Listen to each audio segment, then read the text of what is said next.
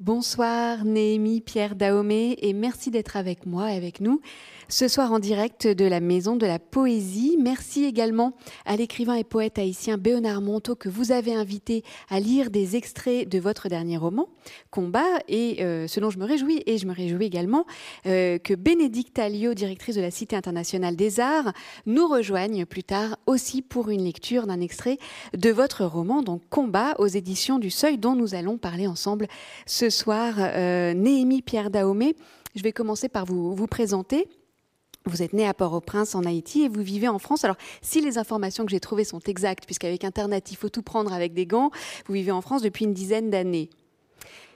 Euh, vous avez publié un premier roman rapatrié en 2017 au Seuil dans la collection Cadre Rouge, qui était une histoire assez bouleversante qui se passait en Haïti sur plusieurs années entre le 20e et 21e siècle, qui mettait en scène une mère belliqueuse, euh, Louis, V, qui échouait à rejoindre, les États-Unis, euh, qui perdait un enfant dans son périple, et puis qui ensuite élevait deux filles dans un lotissement qui était réservé à ces boat people, qui était marqué par la pauvreté, puis qui finissait par mettre ces deux petites filles euh, en adoption en ouvrant de nouvelles blessures familiales dans une histoire déjà euh, assez douloureuse. C'est un roman qui vraiment m'a beaucoup ému, qui a reçu de nombreux prix dont celui notamment de la révélation de la société des gens de l'être. Alors pour votre deuxième roman Combat qui vient de sortir toujours aux éditions du Seuil, je souligne que vous avez notamment été en résidence à la Cité internationale des arts avec le soutien de la Fondation Daniel et Nina Carasso.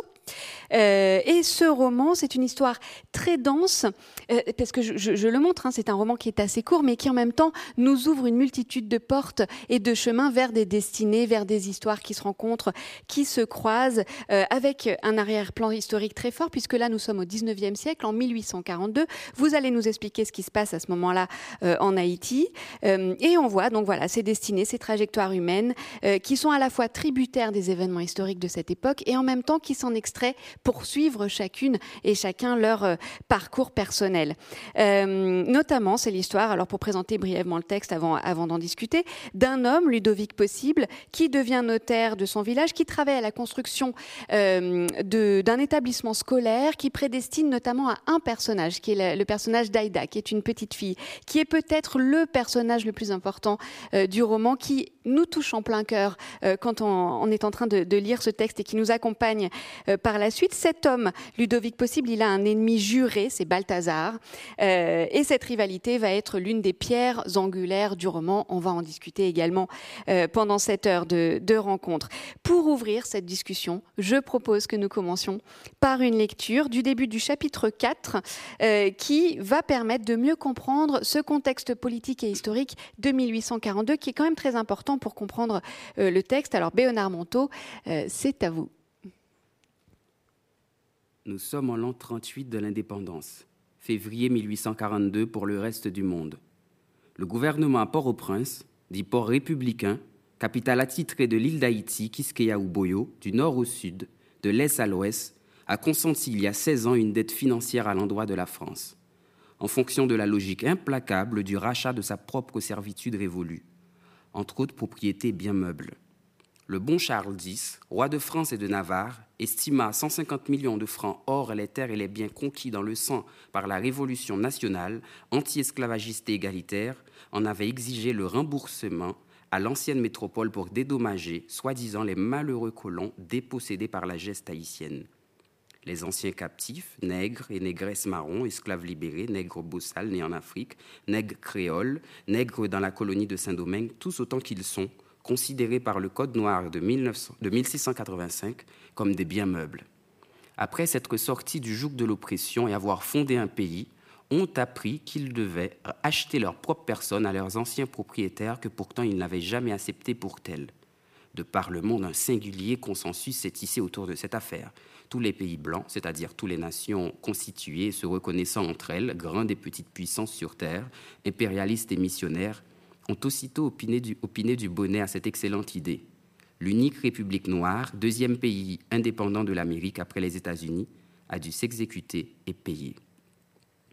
Depuis lors, et pour ce faire, le non moins bon Jean-Pierre Boyer, président mulâtre à de l'île d'Haïti tout entière sous le titre de chef suprême de la nation, impose des taxes drastiques aux habitants du nord au sud, de l'est à l'ouest, des impôts parfois plus élevés que ce qu'ils gagnent à l'année.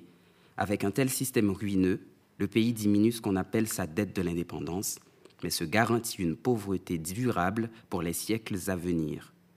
Afin de continuer à vivre, mener ses grands travaux et se renouveler, l'État central mobilise, quand bon lui semble, les citoyens pour des journées de labeur sans solde. La corvée, c'est trimer toute la sainte journée en échange d'une maigre survie alimentaire sur le chantier. Certains acceptent de bon cœur, ils sont en général soldats. D'autres finissent tout de même par le faire sous la pression armée des soldats.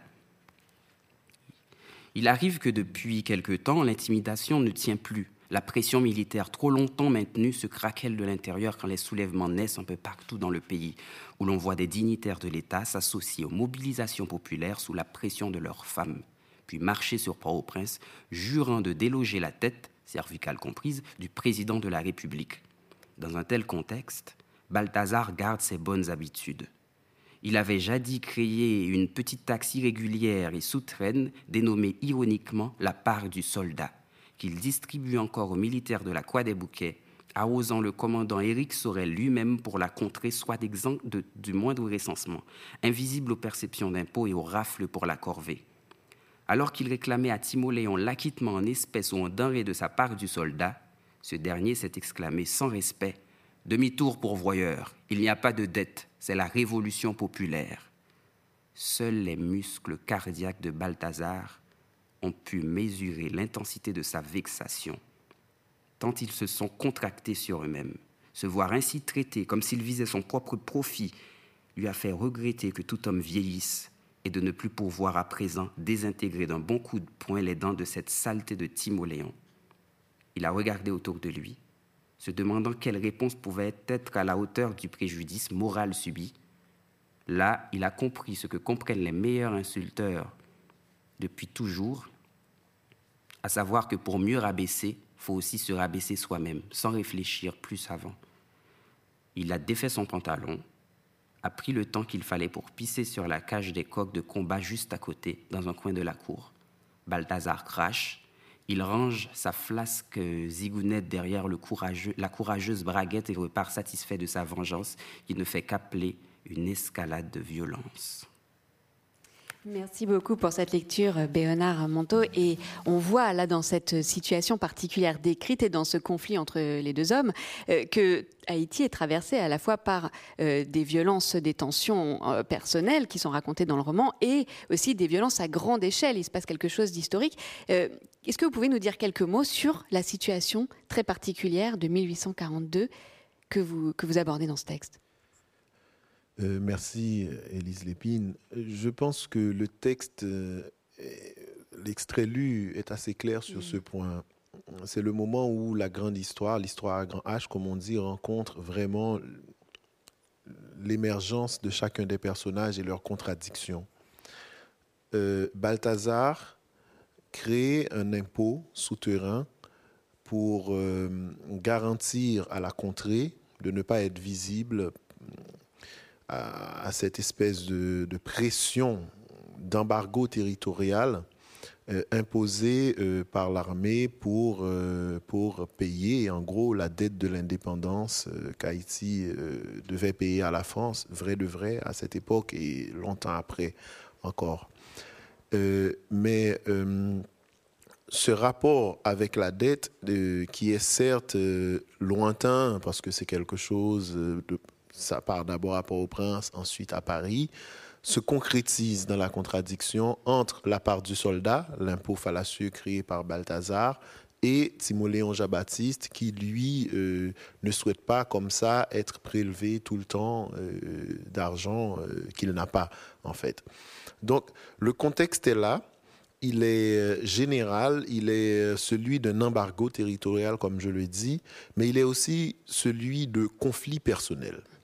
C'est vraiment quelque chose qui se joue entre deux individus, l'un ayant nom Timoléon Jean-Baptiste et l'autre Balthazar possible, jusqu'à l'incitation en duel, la provocation en duel, euh, qui sera, euh, comment dire, un premier lancement euh, de la trame narrative. Mhm. Et là, ça va s'incarner à travers des coques. Vous racontez ça de manière euh, géniale. Moi, j'ai adoré euh, cette, cette, provocation qui débouche sur un combat de coqs. Et on pense beaucoup en vous lisant, moi, je pensais aux fables de La Fontaine. il y a des coqs dans ce livre, il y a des chiens aussi. les coqs vont devenir carrément des entités qui vont venir hanter les habitants dans leur sommeil, qui vont se matérialiser dans leurs cauchemars, dans leurs rêves, un peu de manière collective, presque de manière un peu surnaturel.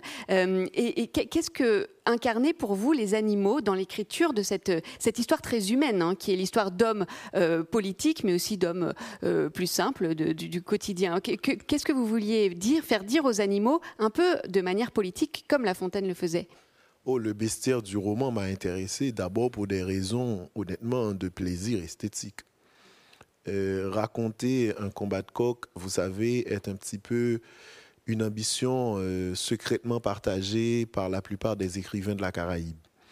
Euh, j'ai un très bon ami, Louis-Philippe d'Alembert, par ailleurs très important écrivain haïtien, qui m'a fait un compliment rare, je l'en remercie, à savoir que on y pense tous et toi tu l'as fait. cest dire, euh, les coqs de combat ont une telle présence dans la Caraïbe en général et une certaine présence très très forte en Haïti que euh, ça s'en ressent dans les livres qui souvent l'évoquent et qui souvent les évoquent. Et euh, j'ai eu plaisir esthétique à vraiment raconter euh, et mettre en scène ce combat de coq. Mais il ne s'agit pas que, de cela, comme vous le dites, il s'agit d'un vrai rapport au non-humain. C'est-à-dire que j'ai voulu que le livre résonne autant des humains que des non-humains. Quand euh, je parle des coqs ou des chiens, déjà ils ont chacun un nom, ils habitent leur nom, chacun une personnalité, ils habitent leur personnalité et ont un rapport euh, très anthropomorphisé volontairement avec les humains. C'est pas un rapport neutre de telle sorte qu'ils seraient soit seulement des êtres lointainement sensibles ou, ou lointainement des biens meubles. Non. Il s'agit vraiment de personnages euh, dans le roman. Et ce bestiaire-là, certes, je n'avais pas du tout pensé à La Fontaine, euh, on ne pense pas à tout, mais est un bestiaire aussi propre euh, à une certaine littérature qui, qui, qui a pu paraître illustrative, mais qui ne l'est pas. C'est aussi, en laissant la part belle aux animaux, d'humanité qu'il s'agit. D'ailleurs, euh, à un moment donné du livre, euh, je l'avais noté quelque part.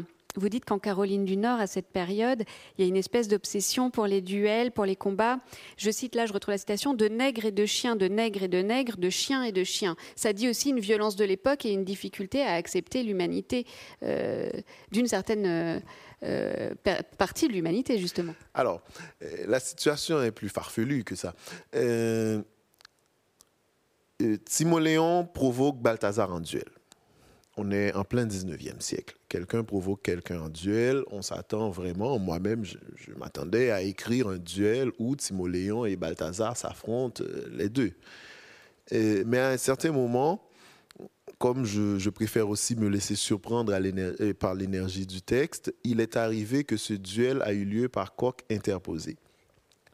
Euh, certes, euh, ça traduit une violence de l'époque, mais ça traduit aussi, oui, quelque chose de plus farfelu, de plus tout simplement grotesque, où le duel euh, est le, duel par animal interposé, par animaux interposés, est un prétexte pour arriver à des duels humains. Sinon l'inverse, où des duels humains sont un prétexte pour arriver à des duels par animaux interposés. Alors, je ne suis pas historien euh, ni dans l'âme ni dans le fait, mais il me semble que euh, euh, au 19e siècle, c'était monnaie courante non seulement les duels dans cette période de, l'histoire, mais aussi les, combats d'animaux avaient plus de poids, plus d'importance. Pour ce qui est de combat de nègres et de chiens, le, clin d'œil est clair. Hein. C'est un clin d'œil à Coltès et à Bernard-Marie Coltès. Et, euh, mais j'ai trouvé la formule belle comme ça. Il, arrive aussi que je me laisse tout simplement porter par le rythme du texte pour, pour dire les choses.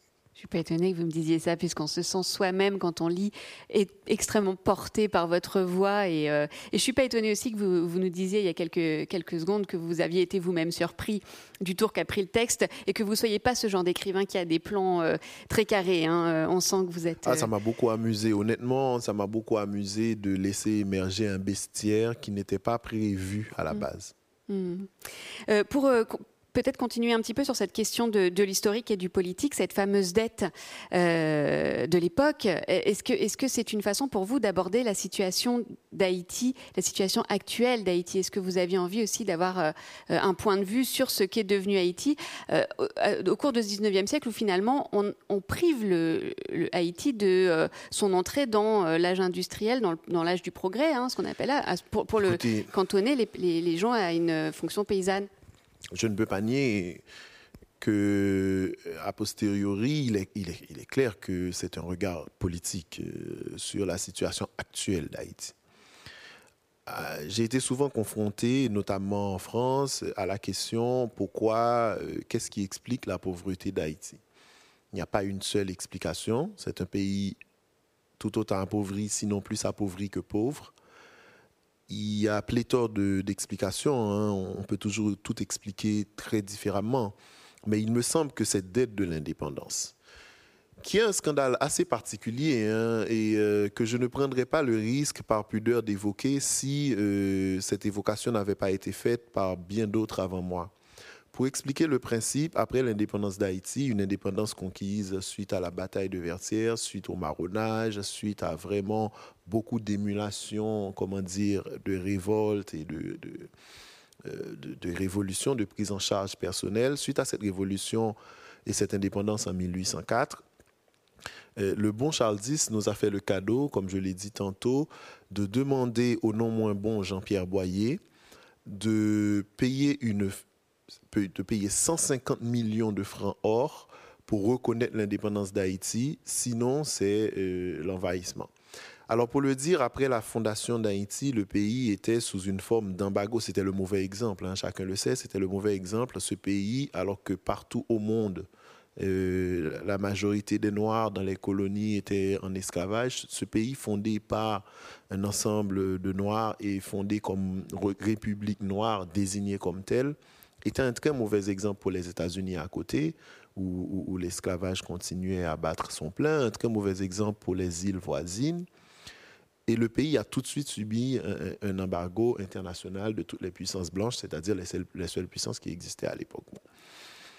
Et euh, cette reconnaissance de l'indépendance d'Haïti était nécessaire parce que tout simplement il s'agissait du 19e siècle, parce que tout simplement le commerce extérieur est très important pour faire décoller un pays.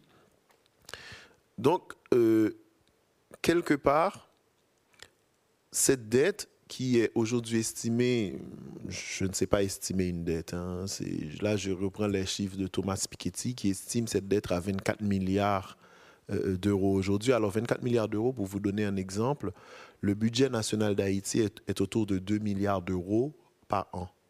C'est-à-dire 24 milliards d'euros, c'est à peu près 14 fois le, budget national. C'est-à-dire, c'est comme si à un certain moment, euh, l'ancienne métropole française avait mis une sorte de pompe aspirante pour mais vraiment aspirer toute l'économie du pays et cela a duré de 1826 à 1940 et plus pendant que tous les autres pays au monde, le long du 19e siècle, passaient à l'industrialisation, Haïti devait rester, entre guillemets, un pays essentiellement agricole pour tous les ans, tous les ans, renflouer la Banque de France, renflouer 26 000 familles françaises.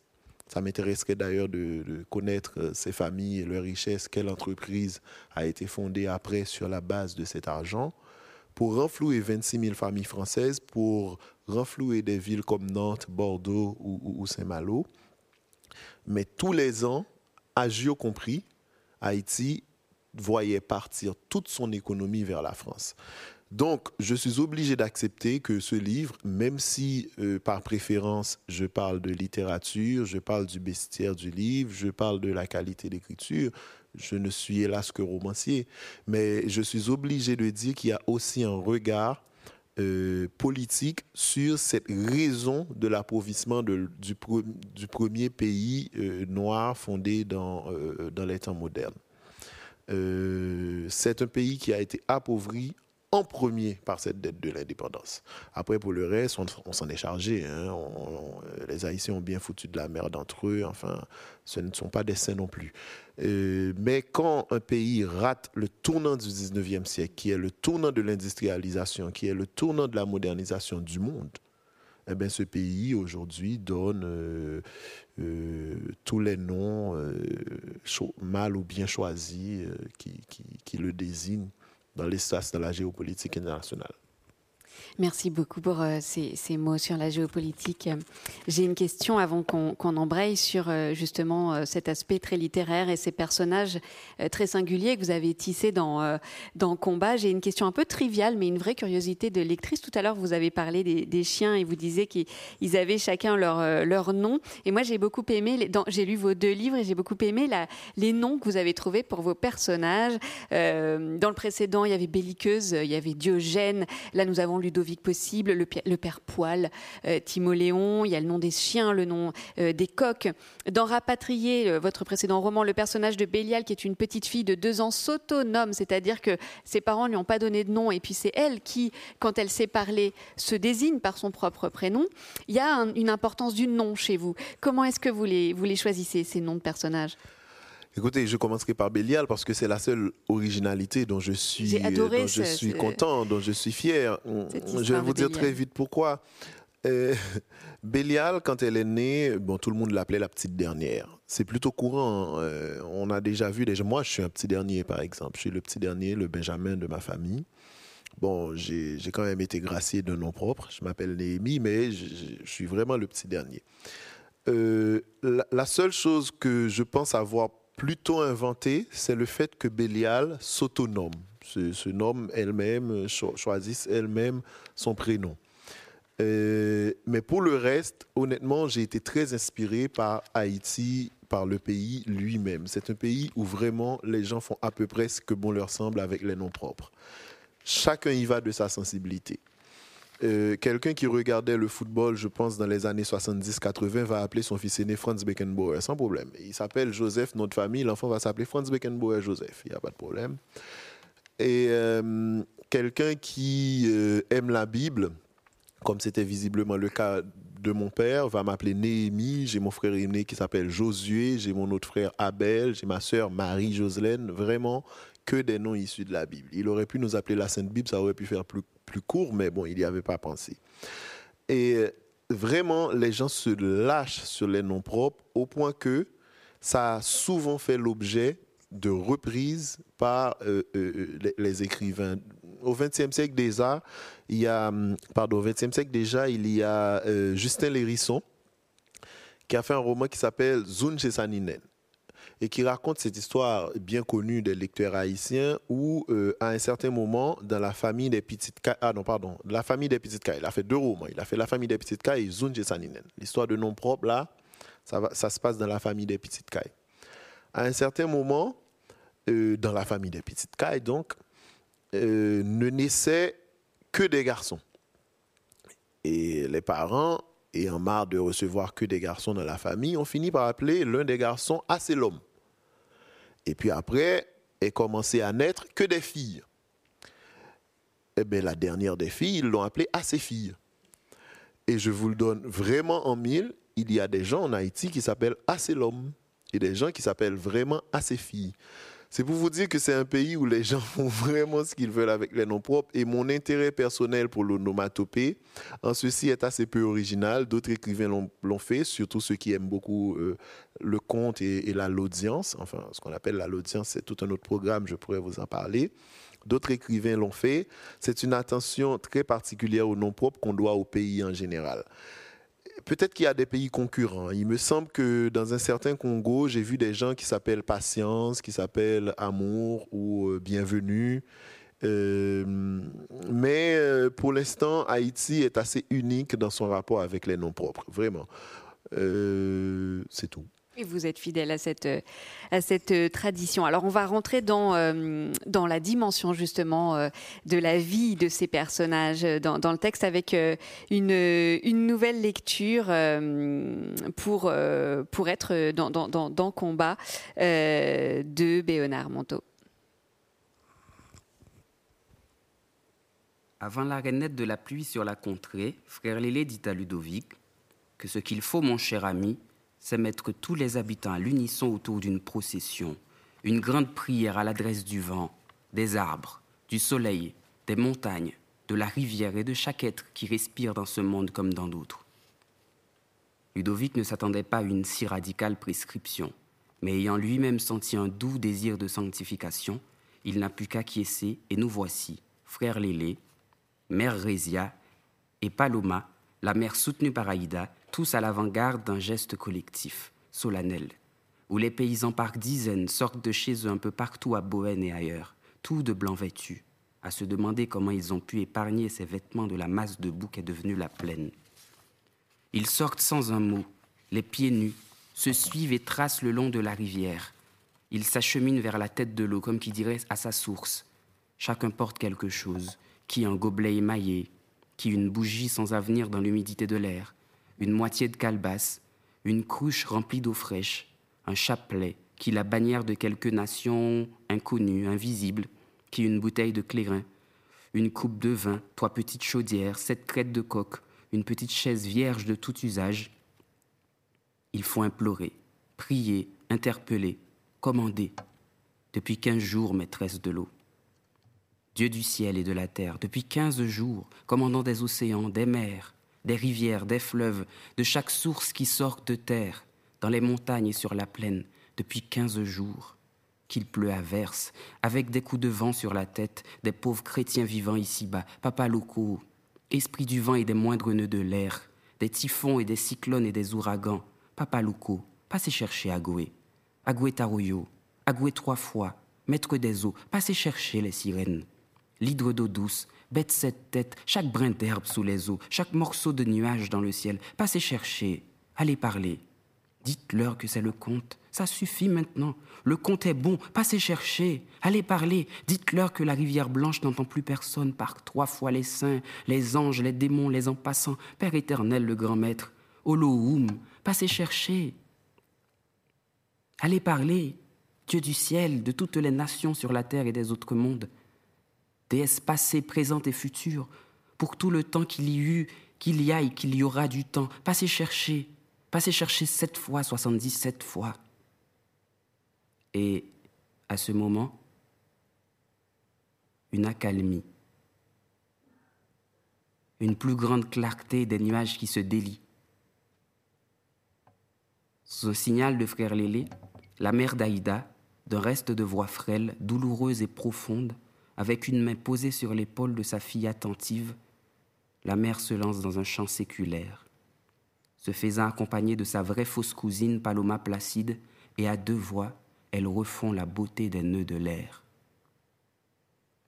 Il y a le corps de toutes et de tous au bord de la source, celle qui exécute la libation, qui verse de l'eau dans l'eau, du clairin dans l'eau, du sable blanc dans l'eau, du sable noir dans l'eau, ceux qui s'alignent le long de la rivière, la voix des officiants ne parvenant pas jusqu'à eux, mais qui savent en silence qu'il se passe quelque chose de fort, d'essentiel, et qui s'imaginent les paroles et les chansons encore plus belles que ne pourrait les produire la réalité des choses. Ludovic est là, Comère Sophia, la vieille Résia, Gibril Cador, Frankel Bontemps, Moïse Placide, Sévilla Maîtresse Caille, Désiré Possible, les enfants de Gibril et de Désiré, d'autres femmes, d'autres enfants, d'autres pères et d'autres fils, Bérénice Jean-Baptiste debout, robe au vent, visage ému, yeux inondés, ébranlés jusqu'à la racine de sa raison, et tous ceux qui, au moment de la prière, s'en sont allés, creuser de nouvelles voies pour la rivière. Celles qui ont frayé le chemin dans la gadoue pour faire passer la possession à pied d'œuvre sous le farinage de la pluie faut voir monter parmi cette masse unie de paysans, laborieuse et spirituelle, une forme de transe discrète, l'autre nom de ce qu'on appelle la communauté. Agonan ne sort pas son banjo. Il n'y a pas de tambour ni de clairon. Dans les moments comme ceux-ci où un chant monte seul sous le regard de tous, ou seul face à tous, ensemble, contre une rivière récalcitrante, une parole transie allie beauté, mystère, supplication et commandement, rythme et narration, inutilité et efficacité. Dans ces moments seulement, on comprend sans mots un sens précis du nom puissant de Reine Chanterelle. Reine Chanterelle. Voilà la reine euh, Chanterelle, Gracilia France Placide, la mère d'Aïda, cette euh, petite fille qui va être très importante dans le livre. Et on voit cette euh, cérémonie, cette communauté qui se rassemble et qui écoute ce chant. c'est très important. Ce personnage de femme, ces personnages de femmes sont primordiaux dans le texte. Est-ce que vous pouvez nous parler de ces chanterelles, de qui, qui sont-elles et pourquoi aviez-vous envie de parler de, des chanterelles? Parce que j'en sais peu de choses. Euh, quasiment, on a toujours entendu, parler en Haïti de Reine Chanterelle. Il y a même euh, de, belles chansons, un beau poème. Euh, je, crois que c'est Rassoul Labuchin, je ne me souviens plus. en tout cas, il y a plusieurs bons poètes qui ont consacré des beaux mots à la reine Chanterelle. Mais on sait assez peu ce que c'est finalement. On sait que c'est lié à la parole on sait que c'est lié à la parole. Euh, une certaine parole euh, ancestrale. On sait que c'est lié de ce fait au mystère. Et le mystère, pour moi, a été, de ce point de vue, la poésie, mais aussi le conte, le narratif, parce qu'il y a une poésie du narratif. la poésie n'est pas seulement euh, dans les enchaînements de vers. La poésie peut être dans la situation. La c'est pour ça que la poésie aime s'inviter dans toute forme d'art et notamment dans le réceptacle qu'est le roman. Du coup, parler de la reine Chanterelle, c'est faire, faire émerger, redécouvrir ce personnage dont on connaît de manière floue les contours, sans, vouloir, sans pouvoir vraiment dire de quoi il s'agit précisément. J'ai dessiné la reine Chanterelle en diva populaire, en conteuse prédestinée, quelqu'un qui a été donné à la parole, comme on est donné à un Dieu au service d'un Dieu, ou comme on est donné au service d'un esprit, d'un roi. Je l'ai dessiné comme quelqu'un dont la parole a une conséquence politique, comme quelqu'un dont la parole a aussi une conséquence euh, poétique, j'ai dit, dont le ravissement fait craindre aux hommes pour leur propre santé mentale. Euh, parce que il y a quelque chose de fort avec la parole, il y a quelque chose de fort dans la parole. Vous savez, Élise Lépine, je soupçonne les gens de ne pas prier parce que c'est efficace. Ils voient très bien qu'ils peuvent demander à Dieu de devenir millionnaire demain matin, que ça ne se passe pas comme ça, enfin. Les gens prient aussi parce que c'est beau une beauté terrible hein, qui peut faire peur, qui peut, qui peut paraître relativement, surtout quand on est extérieur à la puissance de cette beauté, euh, qui peut paraître tout à fait effrayante, mais c'est une beauté, c'est une beauté très puissante. Hum, si on ne comprend pas ça, on rate quelque chose de la prière. J'ai eu prié dans ma vie, enfant, euh, parce que j'ai été élevé par des parents très croyants. Euh, je connais des prières, je connais des chants, des prières, euh, je connais l'alfatira, je connais les prières, euh, je connais le, Notre Père, je connais un certain nombre de psaumes. Même sans adhésion, je ne peux pas m'empêcher de considérer à quel point il y a une puissance qui se dégage par la force évocatrice de la parole poétique qu'est la prière. Et la reine Chanterelle se situe précisément là. Dans ce moment où il s'agit d'évoquer, de lancer, de dire, de scander et de créer du sens, mais un sens certes limpide, mais mystérieux avec cette scansion.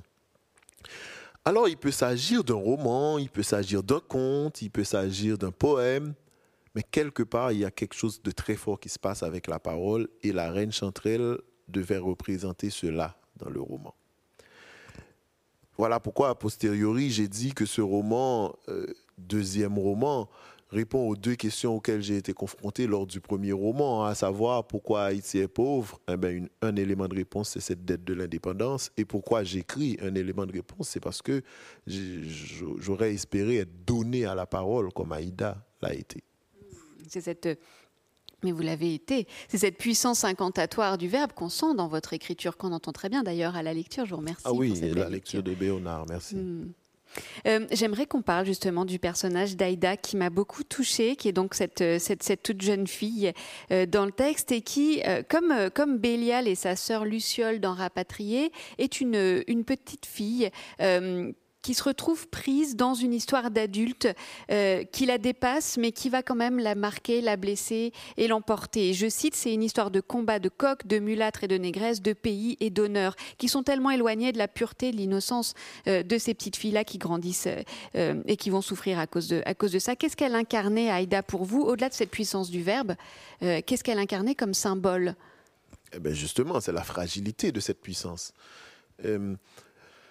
toute cette histoire de combat de coq, de duel, de dette, de, de, pays qui se défait alors qu'il n'est même pas encore fait, mm. toutes ces histoires-là est forcément mise en relief, sont forcément mises en relief par quelque chose. Et il aurait fallu un peu d'innocence pour qu'on voit de quoi il s'agit. Ce n'était pas réfléchi, hein. c'est arrivé comme Bélial est arrivé. Parce qu'à un certain moment, euh, quand on raconte, euh, on raconte avec ce qu'on a. Euh, c'est-à-dire, j'ai certaines histoires euh, qui se passent en Haïti. C'est là que j'ai vécu ma première jeunesse. Je raconte avec ça. Mais ce n'est pas manichéen. Ce n'est pas, ouais, c'est dur, il n'y a que les duels, les combats de coq et la dette. Il y a aussi de la fragilité qui émerge et de la fragilité qui, parce qu'elle arrive à se préserver, est synonyme aussi de puissance. Donc, euh, je n'ai pas voulu que Aïda représente cela, mais ça s'est fait comme ça. C'est-à-dire, il n'y a pas un moment où, quand on marche dans Port-au-Prince, qui est, euh, in fine, une ville assez dure, qui ne se donne pas, euh, disons le mot passablement laide, mais il n'y a pas un moment où on, ne rencontre pas un événement en tout cas, moi, il n'y a pas un moment en marchant dans Port-au-Prince où je ne rencontre pas un événement qui, me, plaise particulièrement. Cet événement fragile qui peut être quelqu'un qui vend ses tableaux, qui peut être quelqu'un qui, euh, euh, essaie de, de, te vendre des bouquins et tu découvres que c'est des livres forcément rares et souvent géniaux mais ces, raretés-là, ces petites fragilités-là sont aussi composantes de ce réel euh, gros et lourd. Donc, euh, je ne dirais pas que Bélial, dans, euh, Rapatrié, Aïda, dans Combat, était écrit explicitement pour le représenter, pour, pour représenter ce, ce, va-et-vient euh, lourdeur et fragilité. Mais euh, je constate que effectivement, au cœur de la lourdeur, j'ai goût à placer une sorte de petite fleur de Guernica parmi le désastre que peut être euh, une histoire aussi tumultueuse. Je fais une opposition dans ma question, mais bien sûr, il y a beaucoup de subtilité dans la façon dont vous amenez euh, ce personnage lumineux dans, euh, cette situation assez sombre. Et euh, Aïda, elle nous transperce aussi par le pouvoir de la fiction et le pouvoir des mots. Alors, je vais appeler Bénédicte Alliot qui va nous lire un autre extrait de Combat, un extrait qui est un, conte qui est raconté dans le livre et qui va aussi éclairer euh, d'une certaine façon euh, beaucoup de choses euh, sur la discussion que nous avons.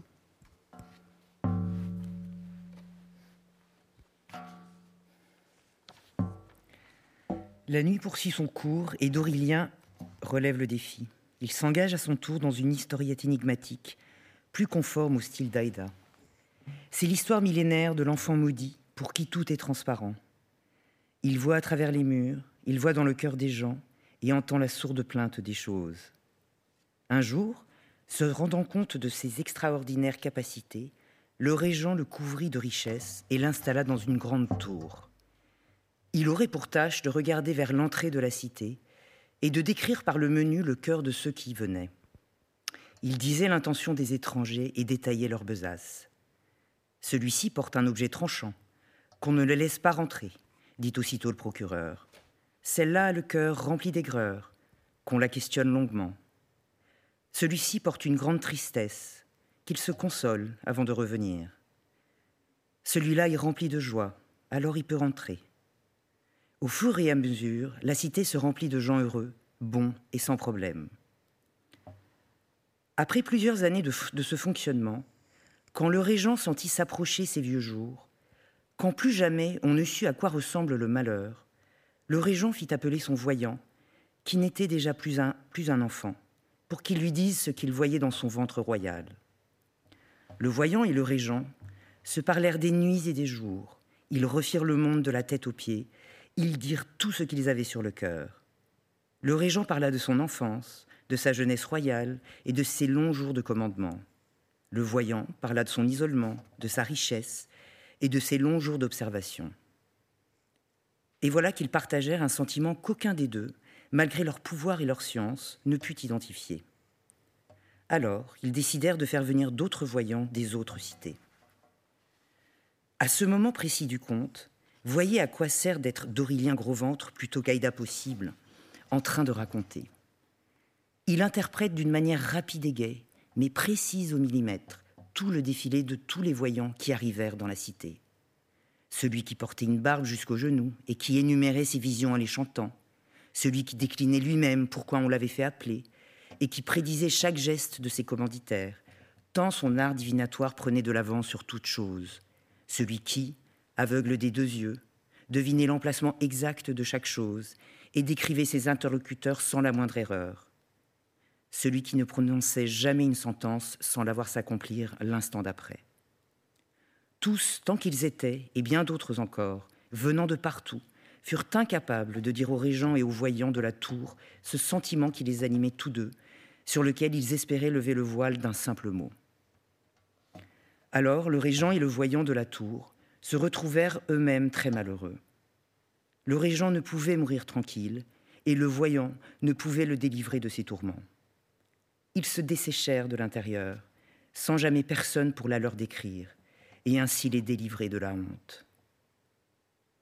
Car après avoir bâti une cité merveilleuse, après avoir monté des murs autour de ce que le monde portait de plus beau, après avoir fait venir à eux tout le bonheur d'ici-bas, rejetant tous les malheureux, les méchants, les tristes, les estropiés, les malfrats, les farfelus, les trop maigres, les trop gros, après avoir tout pris sans rien donner, il leur était resté la victoire ainsi qu'une honte implacable pathétique et imperceptible, sans borne et sans mesure.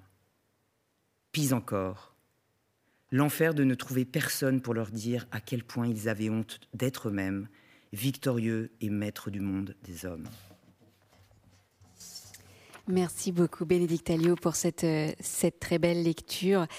Donc c'est une, c'est une histoire dans l'histoire, un conte euh, dans le conte qui est raconté donc euh, par Dorélien, le conteur qui est enfermé hein, avec, avec Aïda et chacun toute la nuit va raconter des histoires à, l'autre.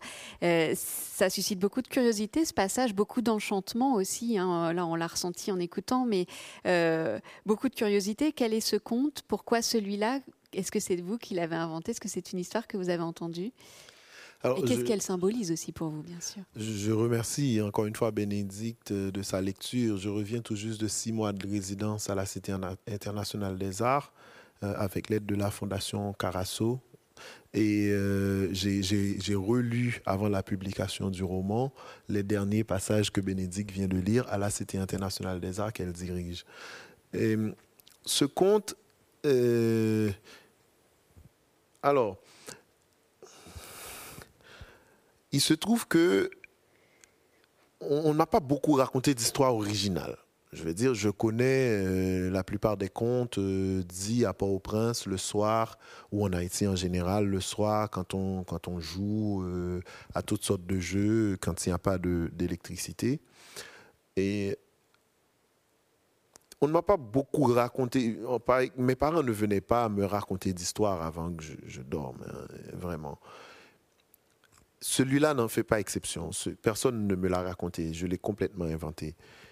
il y a un seul conte dans le roman qu'on m'a raconté. Alors, c'est même pas un conte, c'est une moitié de conte. Il y a une moitié de conte dans le roman quelque chose que m'a raconté une fois mon père. Et je ne vous dirai pas lequel c'est. Je, ne dirai jamais lequel c'est. Mais il y a une seule histoire dans le roman que, que mon père m'a raconté, lui qui racontait certes des histoires, mais des histoires qui tenaient pour vraies, puisqu'il était pasteur. Mm. Euh, celui-là en particulier de conte euh, symbolise pour moi quelque part, j'ai hésité à le dire, hein, mais pour moi ce conte subsume tout le roman. Vraiment. pour moi, c'est si tant est que j'arrive vraiment à le lire le roman. C'est dans ce conte où je dis précisément de quoi il s'agit. Il s'agit d'une histoire de honte, en fait. Dès le début, dès le début, euh, la mère de Ludovic,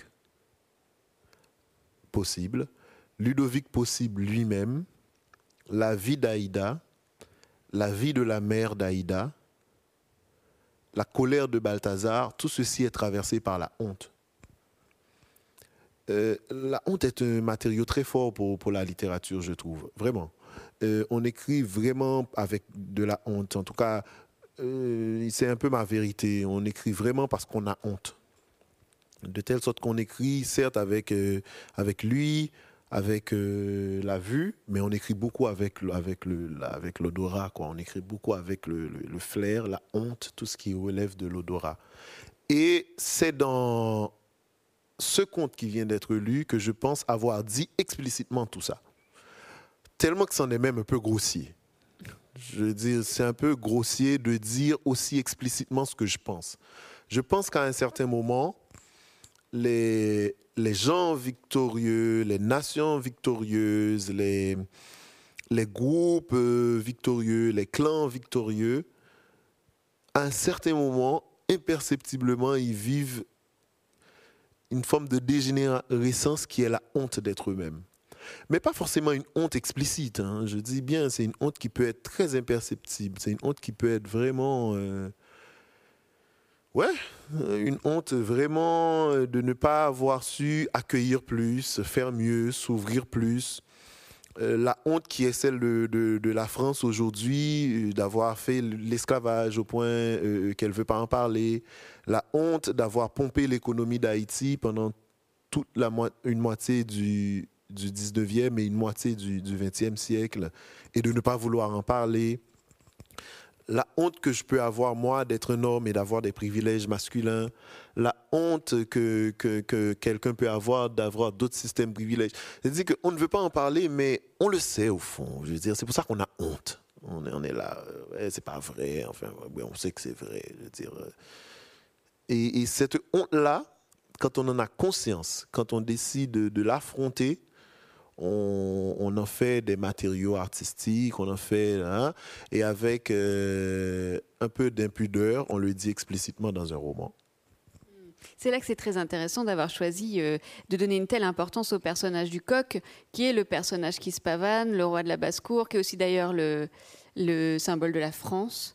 Euh, j'y pense là, mais oui, et, euh, qui, incarne ça, et puis qui au fil du texte va euh, quand même subir pas mal de, de, déconvenus et incarner cette, cette forme de, de défaite.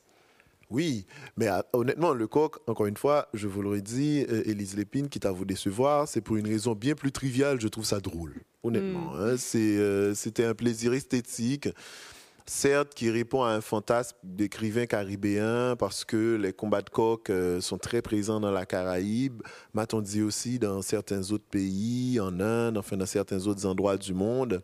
J'ai appris en écrivant le roman que dans la Maison Blanche même aux États-Unis, les présidents assistaient à des combats de coq, enfin bref. Mais honnêtement, euh, je ne saurais malheureusement vous dire que euh, j'avais plaisir à écrire sur, sur, le symbole de la France ce qu'aurait été le coq. Franchement. Non, mais là, j'y ai pensé en, vous posant la question. Ah oui, non, mais il n'y a, pas de problème. Hein. je, ne vous en, je ne vous en fais pas grief. C'est vraiment que euh, ces petits gladiateurs ailés, comme je l'ai dit tantôt, qui ne respectent rien ni personne et qui se battent comme des fous, on ne sait pas pourquoi, on ne sait pas quel vendetta ils sont en train de résoudre, mais dès qu'ils se croisent, ils ont besoin de se battre. C'est quelque chose. Euh, j'ai dit que c'était un roman de duel dans les deux sens du terme à la fois duel comme dualité. Il y a une grande tentative de tout mettre en symétrie. Combat au début, combat à la fin. Enfin, il y a vraiment une tentative de tout mettre en symétrie. Mais c'est aussi duel dans le sens le plus vraiment élémentaire du terme. C'est aussi de se taper, quoi. J'ai le fantasme de savoir me battre ce n'est pas exactement vrai. Hein. J'ai fait du karaté pendant un certain temps et euh, je joue aujourd'hui au basket, mais je me fais, je perds plus souvent que je ne gagne en vrai. Mais j'ai vraiment le fantasme de savoir me battre physiquement.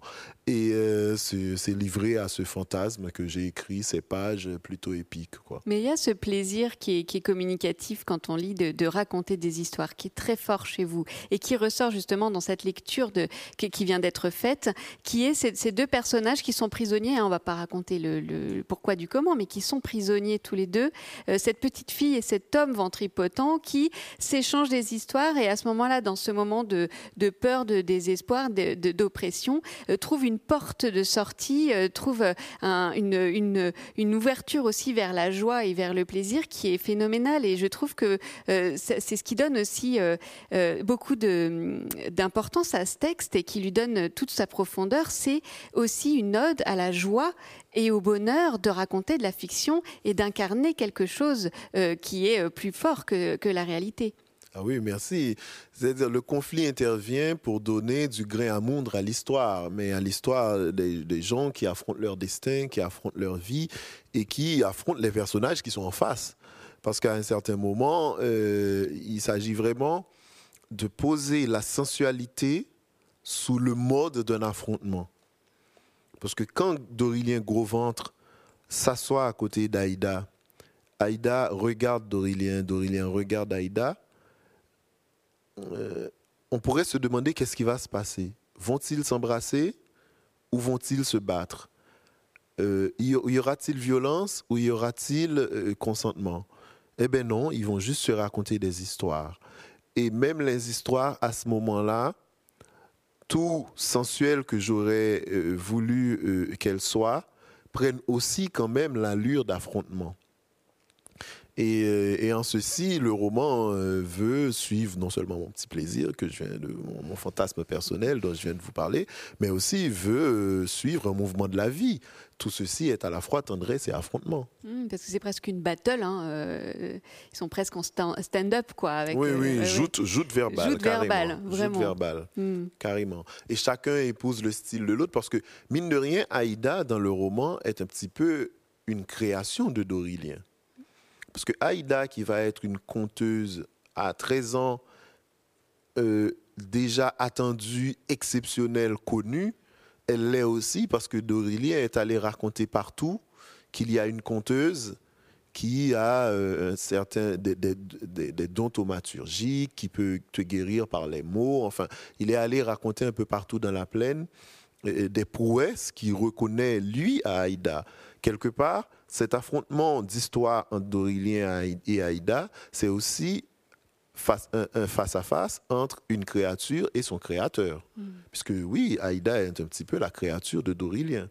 Même si euh, une certaine logique narrative veut que toujours la créature euh, dépasse son, euh, le créateur, le maître se fait dépasser par l'élève. Hmm. Alors en parlant de créatures, de créateurs, et pour conclure, euh, moi j'ai lu ces deux textes à la suite et j'ai trouvé qu'ils dialoguaient très bien aussi entre eux aussi par l'écriture, bien sûr, hein, par cette, ce plaisir qu'on a à être emporté par votre langue. Mais pas seulement, il y a aussi ce regard sur Haïti, il y a aussi ces personnages qui parfois semblent presque un peu frères et sœurs ou, appartenir à une même euh, famille. Euh, Comment est-ce que ces sujets vous viennent et est-ce que vous savez vers quoi vous allez en ce moment euh, en termes d'écriture? Puisque j'ai trouvé vraiment que vous êtes un, écrivain réjouissant, important, et euh, on a très envie de vous suivre, on a très envie de vous lire, et voilà, j'avais envie de savoir pour conclure vers, vers où vous allez. merci. Comment les sujets me viennent? Ben, À partir de la première ligne, euh, et par une grande envie de connaître la suite. Même si euh, vous savez que écrire consiste surtout à effacer finalement, surtout quand on peut bénéficier de belles résidences, nous, nous mettant à loisir tout le temps d'effacer, de raturer. Donc j'installe euh, le souffle du récit avec la première ligne, le premier paragraphe, et l'envie de connaître la suite, tout autant que de rapporter, de raconter la suite à la lectrice. me porte à continuer. Maintenant, vers quoi je vais aller, vous ne le saurez pas avant que ce soit fait. Vous avez raison. Je crois souvent des écrivains et des, et des, autrices qui ne veulent rien dire et je me dis oui c'est vrai, c'est peut-être plus prudent euh, de conjurer le sort et de ne pas euh, se confier. En tout cas, moi je pense que ce sera euh, formidable de vous lire bientôt. et, je, et, je, conseille. Ne me mettez pas trop la pression, Élise Lépine. Pardon, je veux pas le faire, mais c'est pas c'est pas de la pression. C'est vraiment, en tout cas, je voulais vous remercier pour ces pour ces belles lectures. Je rappelle le titre du donc de votre dernier roman, c'est Combat au seuil. Et puis le précédent, c'était rapatrié également euh, au seuil. Je vous remercie beaucoup d'avoir été euh, avec nous. Je remercie euh, Béonard Monteau pour ses, pour ses belles lectures. Je remercie Bénédicte Alliot pour sa belle lecture également. Merci à la Maison de la Poésie, à Olivier Chelançon pour leur accueil. Merci à l'équipe technique qui a permis de rendre cette rencontre possible en réel et en virtuel puisque ben, nous sommes face à une salle vide. Et puis bien évidemment, merci à vous toutes et à vous tous qui nous avez suivis sur les, les réseaux sociaux. Euh, je ne peux donc que vous recommander chaleureusement la lecture de, de Combat et de Rapatriés. Et puis, je vous souhaite à tous et à toutes une très bonne soirée. Au revoir, merci. Merci à vous d'avoir animé, de m'avoir questionné. Avec plaisir. C'était un plaisir de causer avec vous. Plaisir partagé. Très bonne soirée.